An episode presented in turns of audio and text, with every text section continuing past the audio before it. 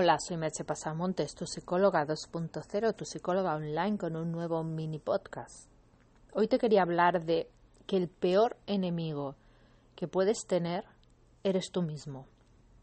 Sí, tú mismo, porque a través de tu diálogo interior, esa voz que hay dentro de tu cabeza con la que te hablas a ti mismo, puedes estar creando el mayor daño que se pueda crear. Muchas veces en ese diálogo interior estás poniendo todas tus creencias limitadoras de yo no sé, yo no sirvo, no soy capaz, no puedo hacerlo, no valgo, no me lo merezco. Y todo eso está minando tu autoconfianza y tu autoestima. Como decía Carlos Castaneda, nos hablamos incesantemente a nosotros mismos acerca de nuestro mundo de hecho, mantenemos nuestro mundo con nuestro diálogo interno.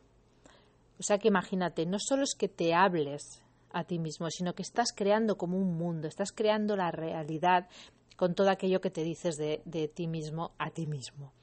Entonces hay que tener mucho cuidado con cómo te hablas, porque ese modo en el que te estás hablando está condicionando cómo te sientes y está condicionando lo que puedes hacer en el mundo exterior, no solo en el interior.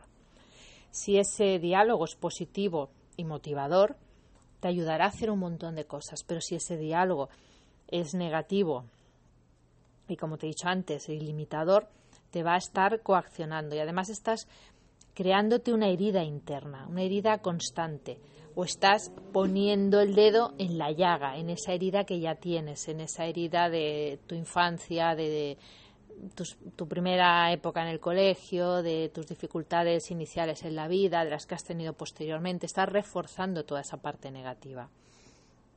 Entonces tienes que empezar a tratarte con amabilidad.